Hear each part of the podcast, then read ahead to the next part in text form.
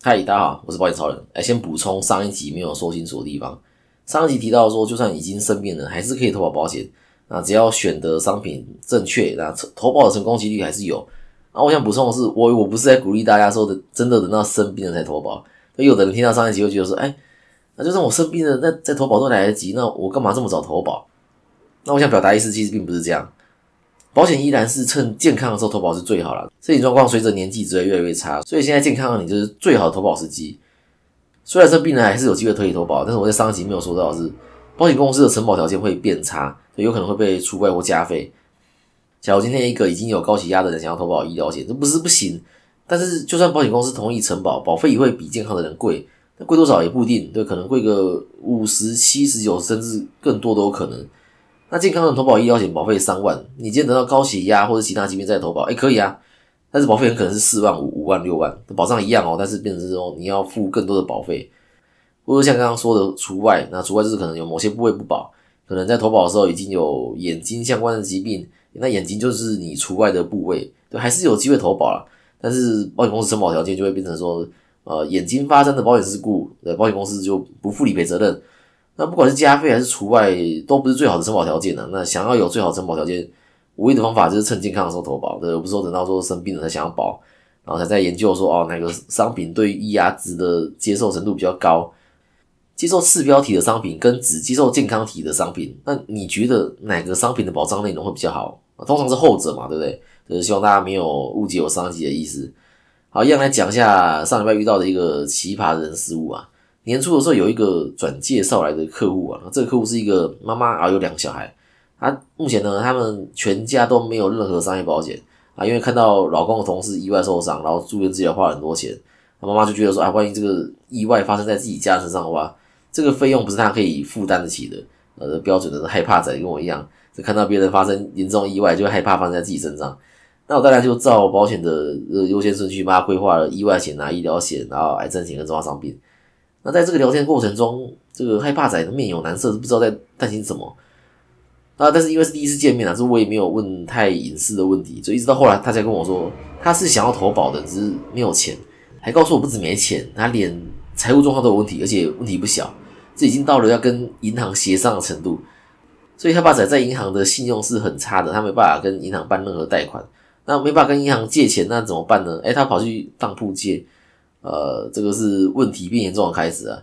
而且他拿这个行照去跟当铺借，那大家应该在路上都有看过，当铺外面除了会写说什么政府立案以外，这也会写说什么啊来就借，那万物可借，行照换现金啊，那个汽机车借款免留车之类的，呃，反正他就是借了，他拿了机车行照借五万，然后汽车行照借十万，这一共借了十五万，光是利息一个月还一万二，诶，这一万二全部都是利息哦，完全没有还到本金。这算起来的话，月息是八趴，年息是九十六趴，呃，合不合法是另一回事啊。那一般人听到这样子的利息，应该会想尽办法赶快把钱还给当铺才对，因为利息实在太高了嘛。但是害怕仔的老公反而会认为说，那我还了十五万之后，那我不就没钱了吗？这言下之意是他不想还呢，他只想付每个月一万二的利息给当铺。这个有时候觉得说要好好教育孩子的财商啊，这不是追求考试的分数。就是这么简单的题目，竟然还是选择付利息，这样讲不好听。不过，你觉得这两位父母教出来孩子会如何？那害怕仔跟她的老公收入其实也不差哦，但是就是不知道把钱花去哪里。夫妻俩加起来好的时候，一个月可以赚快二十万，但不管每个月赚多少钱，总是会花光，变成月光族。而且他们还有车，对，跟机车比起来的话，汽车的确是一个昂贵的交通工具。那很多人买车都是认为说，哎，自己好像到一个一定的年纪就该有车。或者说，哎，朋友出来玩，哎，朋友都有车，那我我自己也该有一台的这个心态。那我觉得说这个心态很不好啦。就是除了经济状况，你要看你有没有这个需求嘛。害怕仔这边不止经济不允许，那实际上他其实也没有这个需求，但是还是硬买了一台十年的车来开。那这台车呢，也完全没有保险，对，连强制险都没有，所以这个不知道该怎么说啦。是害怕仔最近是想要开始用储蓄险强迫自己存钱，那是一个蛮适合他的方式。呃，选择月缴，然后每个月从账户自动扣款，这样才缴得出来。不然选择年缴的话，一定扣不到钱。但是我也跟他说啊，就是你先想办法还掉当铺的钱，再来想储蓄险的事啊。而且在储蓄险之前，你你的保障更重要嘛，你要先帮车子起码先投保个强制险。然后再帮自己跟老公还有孩子投保医疗险，然后最后再来考虑说，哎，我们储蓄险该存多少？所以这才是一个比较符合优先顺序的投保方式啊。好，回到主题来讲，这个呃保险业务都赚很多，哦，佣金大公开啊，还有为什么我觉得保险可以做？那也可以当做解开一些迷思啊，就是像是一些保险业为了找新人加入，会让新人看自己的扣缴名单，然后扣缴名单上面数字可能是七百万、八百万。啊，用这个来吸引刚毕业大学生加入啊。不过呢，我这边呢完全不会用这种方式，对，太世俗了。那好啦，其实我没有。那其他像是什么越做越轻松啊，什么收入会越来越高啊，这个嗯，我们就来看看说这些是不是真的。好，现在讲大家最关心的佣金。那我自己是不太喜欢看佣金表，那我就用我的印象跟大家讲，但是不会差太多啦。就我们从少到多啊，先说啊，这个。每间公司的佣金率不太一样，呃，算算法也不太一样。那有些保险公司甚至没有公开自己的佣金表，会变成说一样的职位，然后卖一样商品会有不同的结果。对，如果要细算的话，真的细算不完。好，那那个最少的呢，就是强制险哦，机测强制险一台好像是在六十还七十吧，一年。对，我我们可以拿到的，一一年大概六十或七十。那汽车的话大概是一百五。那如果有附加其他第三人或驾驶人的话，这类的任意险大概是。呃，十到十五趴左右。那产险的意外险啊、健康险啊、癌症险这种没有保证续保商品，大概是二十趴左右。对，那不知道听到这边的各位觉得这样子数字是高还是低呢？对，下面留言告诉我。那我们来试算看看嘛。一个产险的意外险的保费通常一年是两千五，那刚刚说佣金是二十趴，那所以就是两千五乘以二十，百分之二十，所以这等于五百。哎，听起来不错，对不对？这好像卖一张可以拿五百。啊，觉得不错的哦，赶快到 IG 跟我联络，一起来跟我做业务。好啦，这是这五百是一年领一次啊，就是因为客户这边也是一年缴一次嘛，对，不是说你卖一张就能每个月领五百，而且这个五百通常不会全拿，因为公司这边会给你这个后台的管理资源嘛，所以呢，公司呢他也会拿一点，他会抽一点这样。单位有请助理帮大家处理行政作业，然后还会提供影印、传真、水电，诶，所以单位呢也会抽一点。那最后业务拿到的可能不到四百了。日后客户有问题会来找你，而且全年无休。做业务虽然自由，但是有点像创业啊，就是会有一种，呃，我随时在上班，但是我也随时在休息的感觉。那之后会找一朵来专门聊一集这样子的主题。那接下来是医疗险，医疗险的种类很多啊，就是有癌症嘛，有装伤病啊，有失实付，对，这个每个的这个趴数也都不太一样。那以定期料来说，做到大概的话，大概是十五趴左右啦，其实也不多。那乘上十五趴之后呢，也是要公司再抽一点。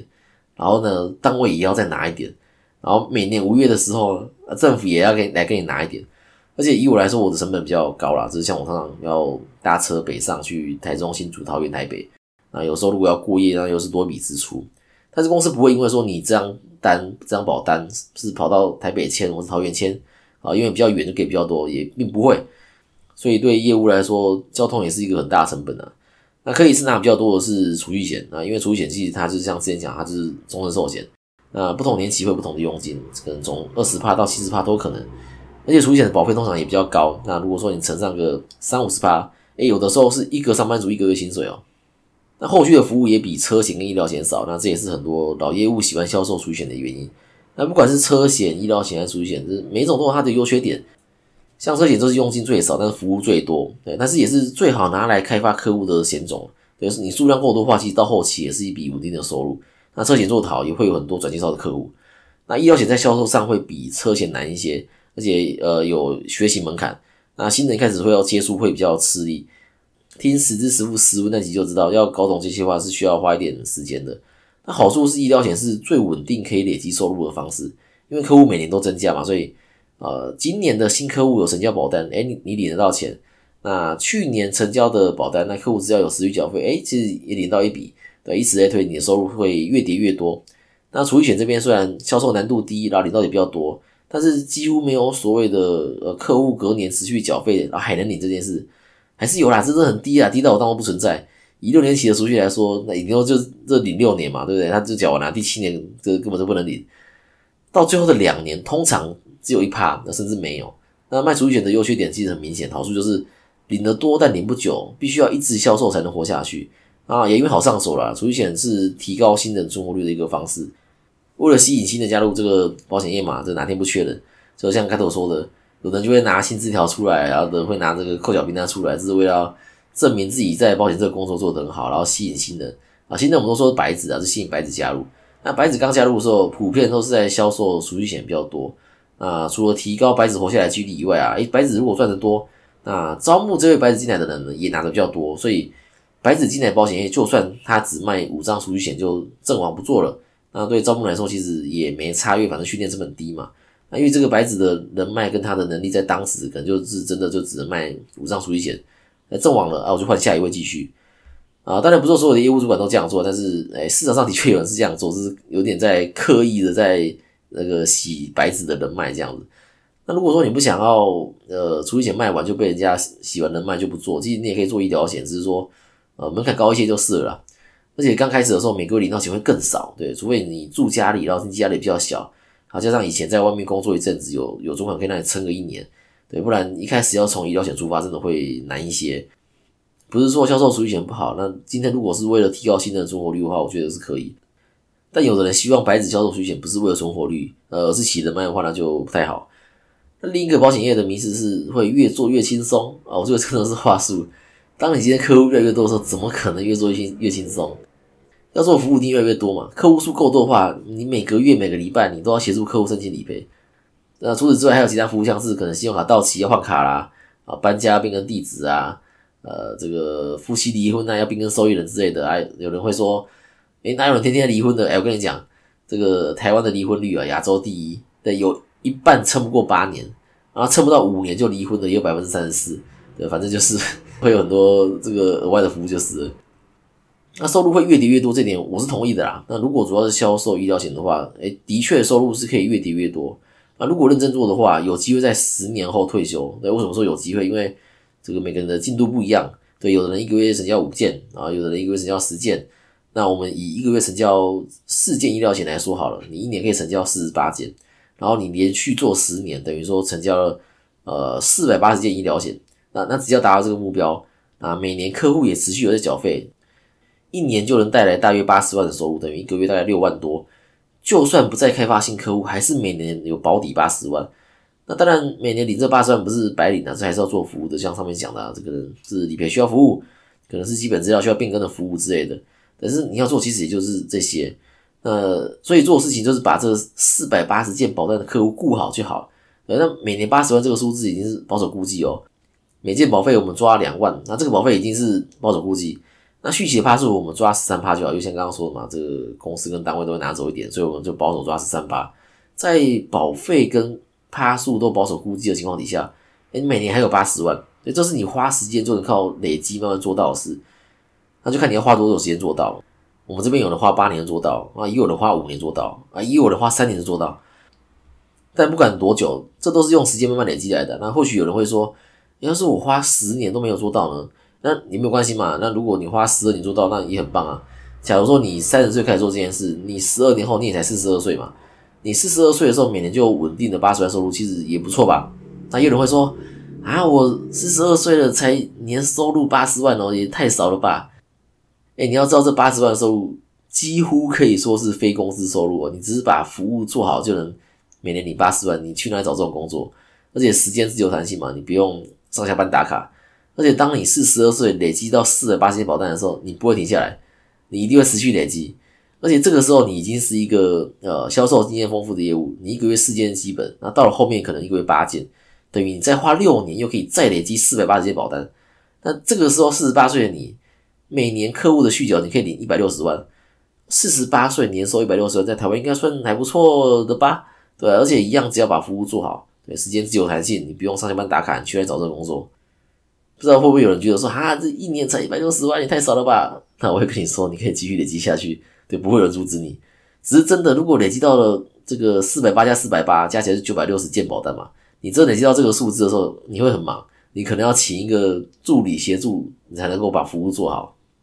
那这也是我觉得保险可以做下去的原因啊。虽然说销售定期医疗险是薄利多销，而且一开始很辛苦，但是我知道说这个真的是可以帮助客户转嫁风险最好的方式。那我自己跟我的家人的保单也都是规划定期医疗险。那同理，其实也可以用在单一保险公司的业务。大部分的保险公司都只能销售一张十支，呃，少数可以是卖两张。以前元凶可以，但现在不行。唯一还可以在同一家公司同时销售两张十支支付的是宏泰人寿。但这家公司目前的风波比较大，对，除非你你是要小额寿险啊，不然目前不太会推宏泰人寿。那假如说你在单一公司已经待了一段时间，搞不好就已经有四百八十个客户了，转换跑道就可以销售原本的客户第二张十支嘛。有的客户有需求，甚至可以销售第三十支。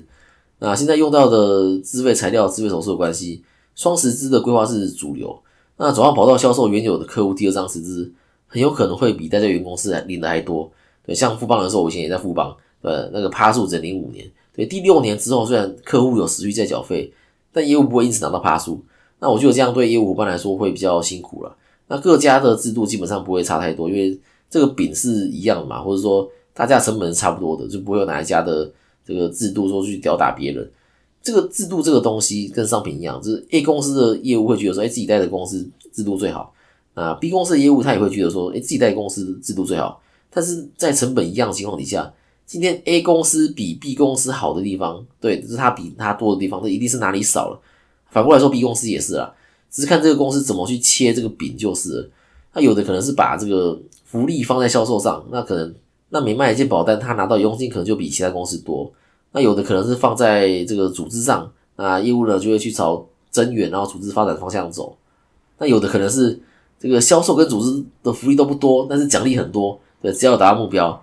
领到的奖励就会比其他公司多。那直白的讲是，看公司要怎么分配这些钱就是了。那比制度真是比不完了，就是没有最好制度啊，就最适合自己的制度跟单位，反而跟人比较有关系啊，跟当兵一样，就是这个单位凉不凉，要看这个单位的长官嘛。OK，那今天节目就到这边，那有其他问题的话就欢迎留言给我，我们就下期见啦，拜拜。